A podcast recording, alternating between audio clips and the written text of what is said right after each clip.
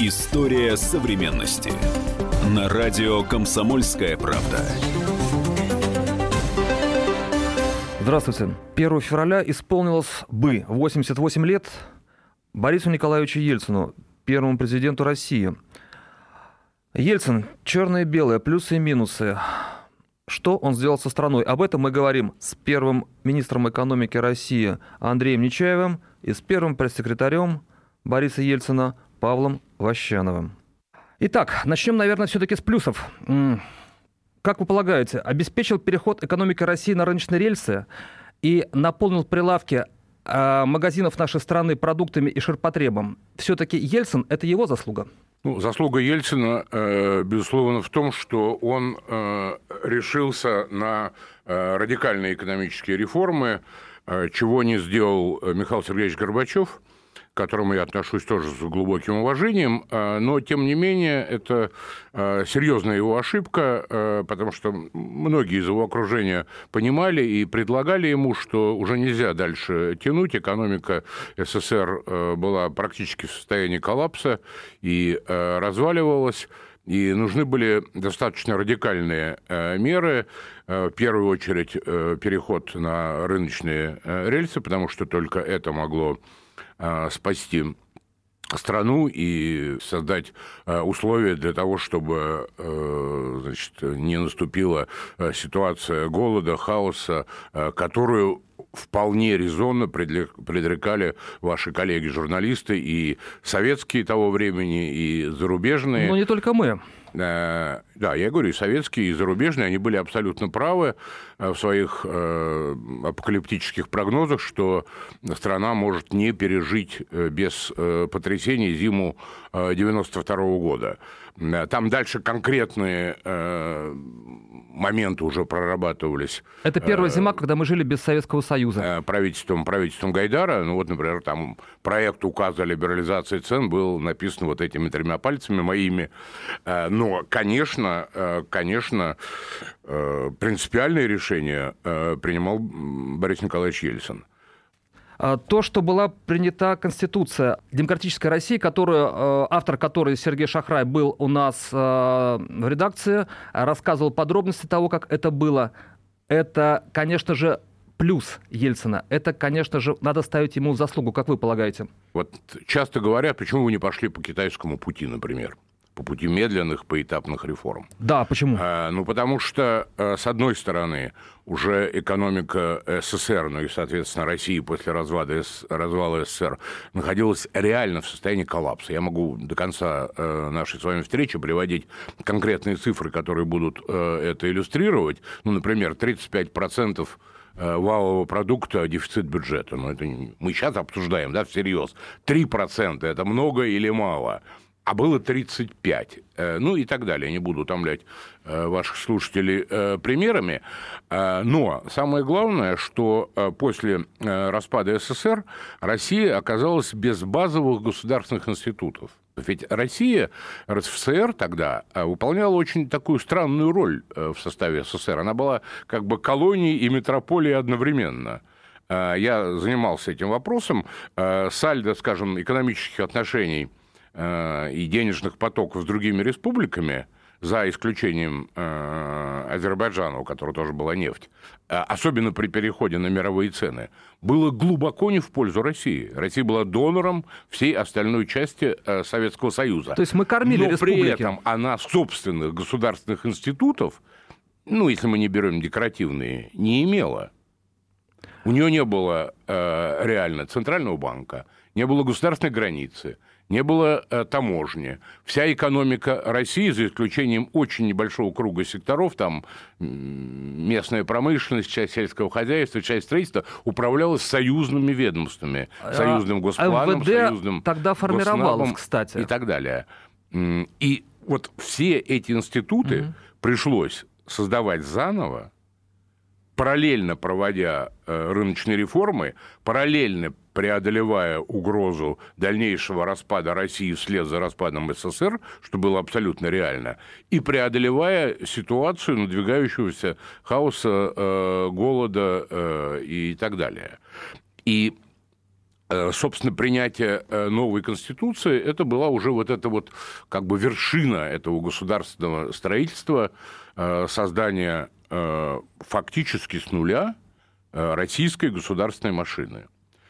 Другое дело, что она была принята в конкретной исторической ситуации. Вы помните жесткое противостояние президента и вообще исполнительной власти и Верховного Совета, и съезда депутатов тогдашнего – ну, который к тому моменту уже превратился в какой-то такой не очень понятный орган, какой-то такой рудимент э, Горбачевских реформ, э, который закончился трагическим э, октябрем э, 1993 года.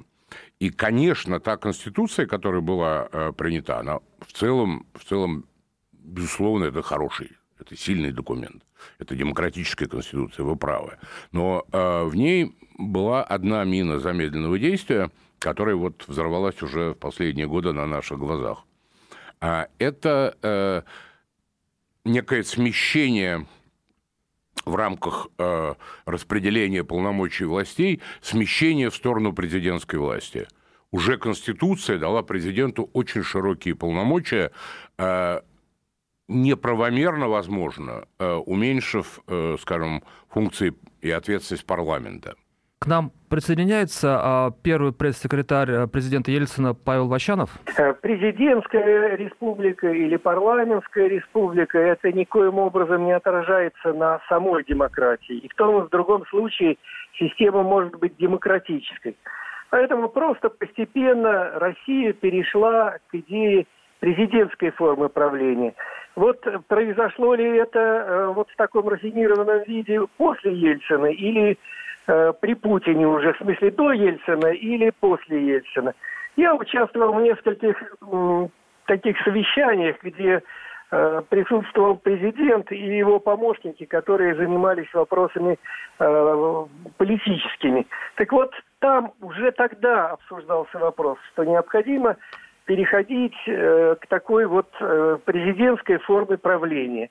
Андрей Алексеевич, а, ну, эта конституция гарантировала свободу слова, собраний и митингов, которые и в предыдущей конституции 1977 года были. И ведь реальная свобода слова, собраний и митингов при Ельцине была. Это отрицать сложно. И это плюс. А, это безусловный плюс. Мне вообще э, очень нравятся э, первые э, статьи Конституции, где э, провозглашается, что основным носителем власти является многонациональный российский народ, э, где э, на абсолютно э, современном, я бы сказал так, уровне э, отражены и защищены основные гражданские права, основные права человека. Э, в этом смысле наша Конституция стоит в ряду наиболее э, демократических конституций мира. Дальше вопрос ведь в другом. Насколько это исполняется – все как бы познается в сравнении. Для меня совершенно очевидно, я полагаю, что и для вас тоже, что в 90-е свобода средств массовой информации была тысячекратно шире, чем э, сейчас. Э, и, э, и я сам это наблюдал, ну, конечно, в меньшей степени. Наина Осина часто вспоминал, что да, там Ельцина раздражали какие-то, скажем, передачи. Э, но он считал абсолютно невозможным для себя э, вмешиваться э, и пытаться их закрыть. Вы помните, например, там передача «Куклы» была да. Э, Можно знаменитая, где он был представлен часто в карикатурном виде и абсолютно критически. Понятно, что, наверное, ну, был человек с юмором, но тем не менее, понятно, что, наверное, в глубине души ему не нравилось. И тем не менее, эта программа продолжала прекрасно существовать. Есть такой у нас э, писатель, но сейчас он уже что-то стал такое запредельное э, высказывать, там Александр Проханов. Такой жесткий, жесткий оппонент Ельцина – ну, один раз э, во время э, там, вот этих драматических событий его газету закрывали. Так все 90-е годы Э, по-моему, завтра она называлась, прекрасно издавалась, и он печатал там и суперкритические статьи в адрес президента, и клевету печатал. А, напоминаю, в студии радио «Комсомольская правда» первый министр экономики России а, Андрей Алексеевич Нечаев, и с нами на связи по телефону первый пресс-секретарь а, президента Бориса Ельцина Павел Игоревич Ващанов. Мы вернемся после короткой паузы. История современности. Родные перестали узнавать вас? Коллеги не уважают? Голова идет кругом. Хотите поговорить об этом? В эфире радио «Комсомольская правда» психолог Сергей Аракелян подскажет, как решить любую проблему. Ведь нерешаемых проблем нет.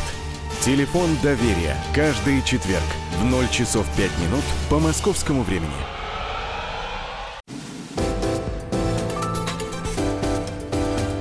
История современности. На радио «Комсомольская правда». А, здравствуйте. На радио «Комсомольская правда» первый министр экономики России Андрей Алексеевич Нечаев, первый пресс-секретарь а, Бориса Ельцина Павел Игоревич Ващанов по телефону, и мы обсуждаем Бориса Николаевича Ельцина, 88 лет которому исполнилось бы 1 февраля этого года. Мы продолжаем разговор о свободе слова в 90-е годы. Это было время, когда коммунистический собственник уже практически перестал чем-либо владеть, а новые хозяева у средств массовой информации не появились. А потом уже чуть позже, поздний Ельцин, я бы даже сказал после 93 -го года, когда у всех средств массовой информации, у газет, у телевидения, у радиостанций появились новые хозяева, вот журналисты сразу же почувствовали, что жизнь-то уж и не такая простая, и вольница старая закончилась. Потому что на тебя уже давил двойной пресс. С одной стороны, у тебя был хозяин, а с другой стороны политическая среда, которая давила на хозяина. Я сталкивался со многими случаями, когда э, если что-то не нравилось Кремлю, вот в ту пору, значит, э, это в советские времена какой-нибудь Егор Кузьмич Легачев звонил главному редактору. А теперь все происходило уже иначе. Кремль звонил хозяину и объяснял ему, что будет с его нефтяными вышками или с его какой-нибудь там мануфактурой, если он не разберется со своей газеткой. Борис Николаевич не опускался до того, чтобы звонить главному редактору или еще хуже, автору угу. какой-либо не понравившейся ему заметки и высказывать там какие-то угрозы. Но вот э, в ту короткую пору, что я был пресс-секретарем, мне доставалось за чужие вещи, за чужие писания, за те слова, которые ему пришлись не по вкусу. Понятно. А, первые выборы свободные президента страны в 90-е годы, и потом передача власти преемнику в 99 году.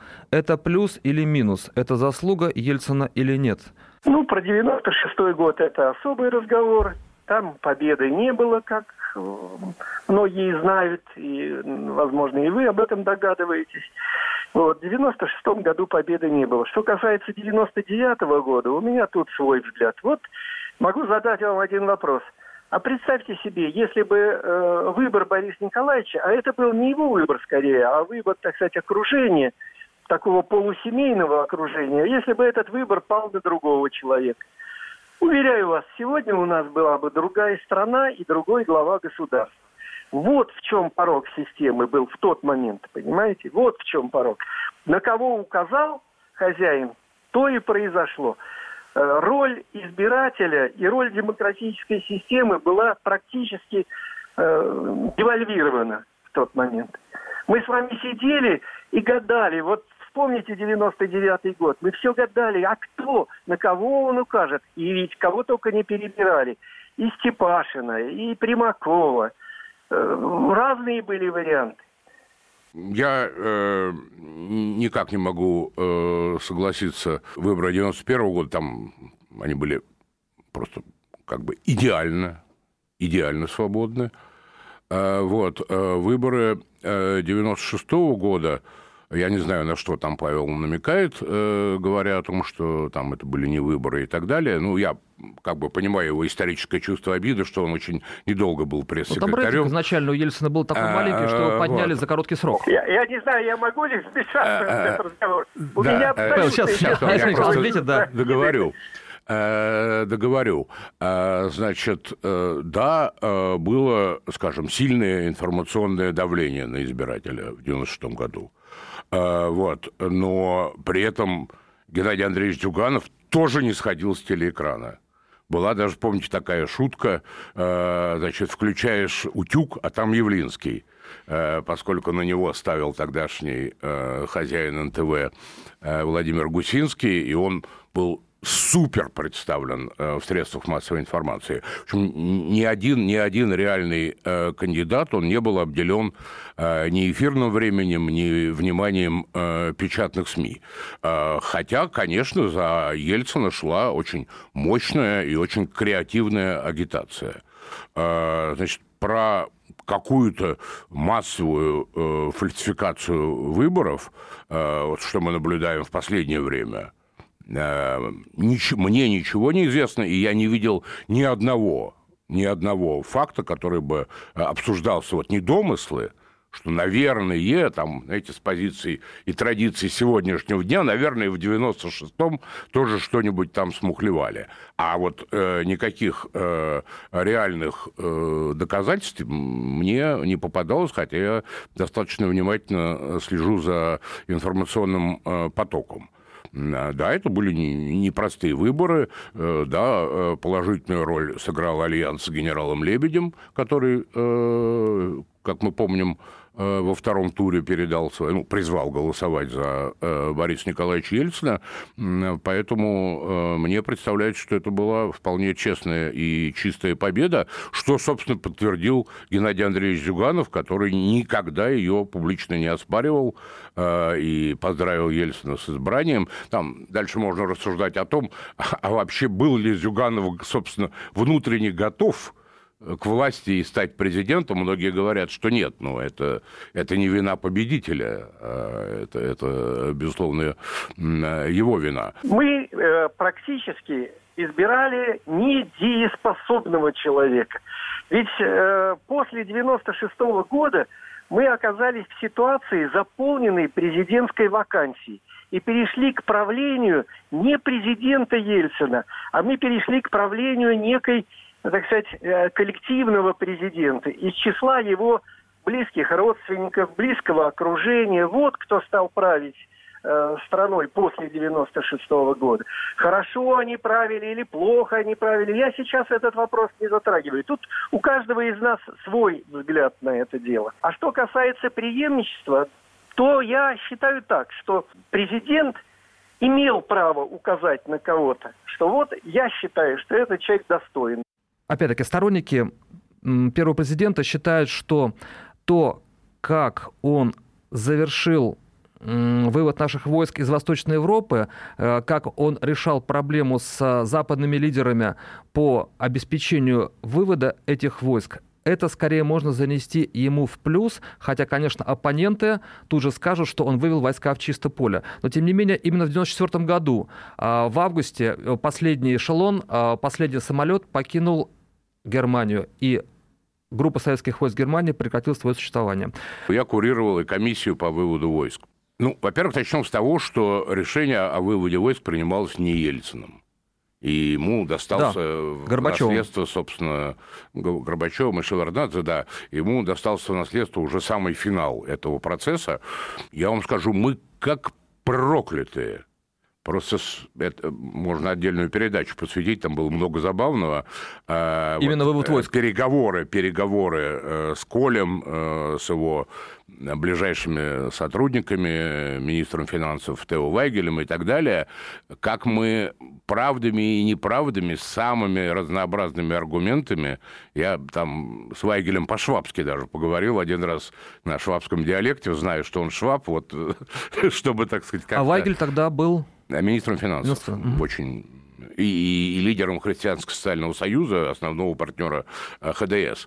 А, в общем, мы старались по максимуму из Германии выжить деньги на вывод войск, понимая, что они действительно рискуют быть выведенными в чистое поле. К сожалению, Михаил Сергеевич, еще раз расписываюсь в своем глубоком к нему уважении, э, вместе с Эдуардом Амвросичем э, совершили гигантскую ошибку, э, когда договаривались о вообще признании объединения ГДР и ФРГ и выводе войск. Я лично слышал из уст канцлера Коля, лично, что он был готов заплатить 130 миллиардов марок тогдашних когда начались переговоры на правах, так сказать, хозяина... Это было они... сказано Горбачеву или Шеварднадзе? Нет, это, это он мне рассказывал, э, когда мы вели переговоры в Завидово. Угу. Но когда начались переговоры по, по праву хозяин, они были в Москве, их начала советская сторона, и Шеварднадзе сказал, что, ну вот вы понимаете, у нас серьезные экономические проблемы,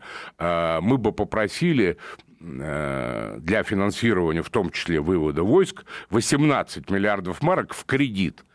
Коль сказал, я просто падая со стула, сказал, я согласен, согласен, согласен. Ну, такой э, интересный э, баланс то есть, в минус. Ну, абсолютно. То есть, конечно, ну, это звучит очень цинично и грубо, и отвратительно, там, продать ГДР, да, но раз уж глобально такое решение было принято, э, то, конечно, продать ГДР можно было несравненно дороже. О выводе войск из Германии, о потере Крыма мы поговорим после перерыва.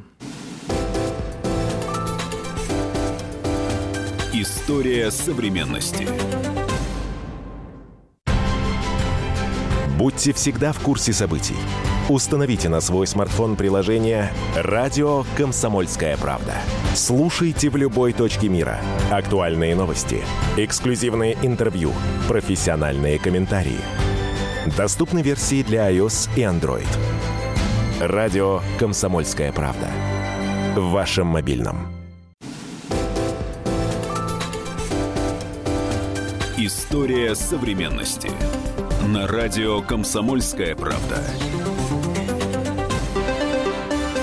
Здравствуйте. На радио «Комсомольская правда» первый министр экономики России Андрей Алексеевич Нечаев, первый пресс-секретарь а, Бориса Ельцина Павел Игоревич Ващанов по телефону, и мы обсуждаем Бориса Николаевича Ельцина, 88 лет которому исполнилось бы 1 февраля этого года.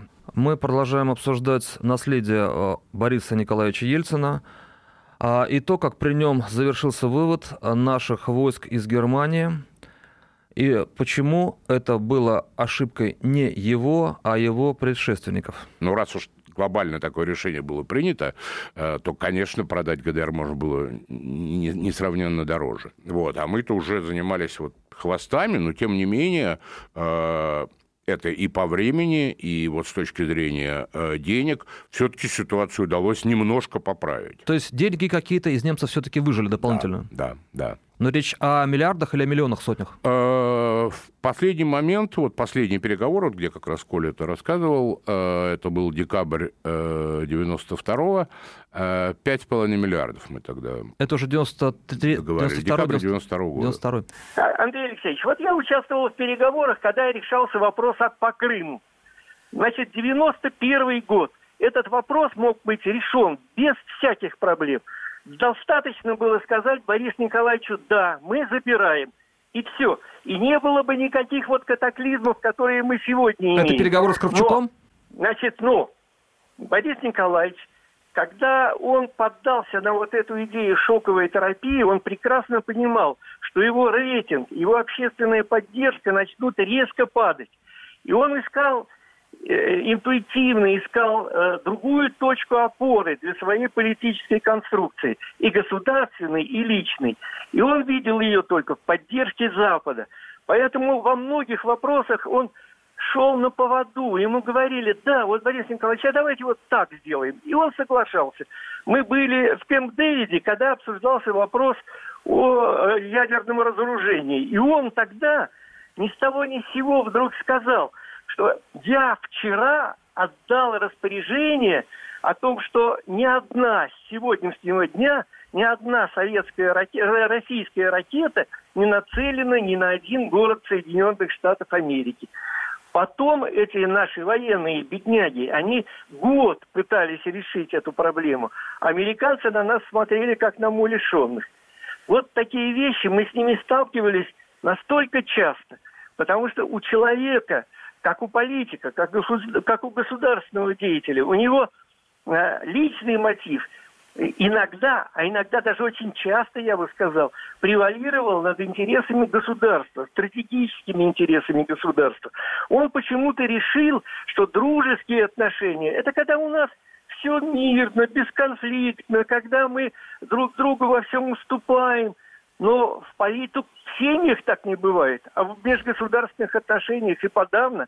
Понятно. А когда говорят о главном недостатке, даже не недостатке, а главном минусе времени а, правления Бориса Николаевича Ельцина, называют а, развал Советского Союза, который, как полагают противники Ельцина, именно он инициировал, собрав в Беловежской пуще руководителей трех государств и подписав там Беловежское соглашение. Через э, три недели с небольшим Советского Союза не стало.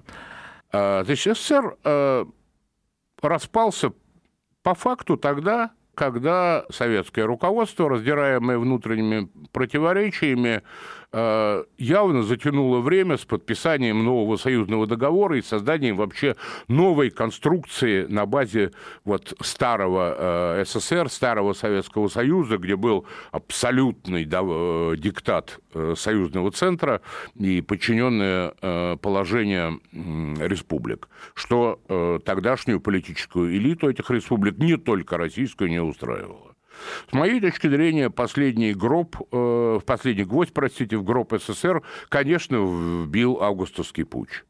Э, абсолютная авантюра, совершенно э, неубедительные с точки зрения вот тех документов, которые они предъявили как основу будущей политики. Э, мы тогда даже написали такое воззвание в институте Гайдара, экономическая программа хунты, показывая полную популизм и полную нелепость того, что эти деятели обещали. Но самое главное, они показали всем остальным э, республикам, э, СССР, что их потенциально может ждать, если власть в Москве поменяется и к власти придут ортодоксы и консерваторы а господин Крючков и его э, сотоварищи. И, как вы помните, после этого августовского путча на следующий день буквально – начался парад суверенитетов, когда все республики объявили о своей независимости. Ну, Прибалты еще раньше. Да, Прибалтика еще раньше, и Грузия. Э, э, все остальные республики объявили э, о своей независимости.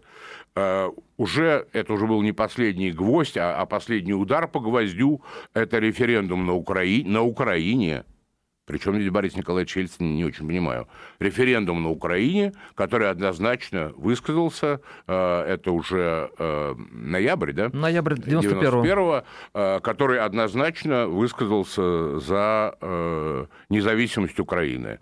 Поэтому в Беловежской пуще, ну, просто консилиум врачей зафиксировал факт кончины пациента, который в агониях в агонии, в тяжелой агонии э, продолжалась э, на протяжении э, всего 91 -го года, а началась еще ранее. Ну, прежде всего я хочу сказать, что я не стал бы о союзной бюрократии говорить, что она изжила себя, что она вообще, так сказать, на что уже была неспособна. И вот аргумент в пользу такой точки зрения. Прошло 3-4 года после э, кончины Советского Союза, и большинство таких ведущих бюрократов союзной администрации, я имею в виду замминистра, начальники управлений, не члены Политбюро, они оказались прекрасно вписаны в рыночную экономику. То есть психологически и по своим деловым качествам, и по своему образованию, по своему взгляду на экономику, они вполне были готовы для того, чтобы работать вот в условиях рыночной экономики, рыночных реформ, ну и так далее, и так далее. Теперь вот, если говорить о том, Павел, но, но не они принимали решение, к сожалению или к счастью, вот в чем дело. Не они, может быть, не они, но и при Борисе Николаевиче тоже ведь не вы принимали решение. Давайте будем откровенны.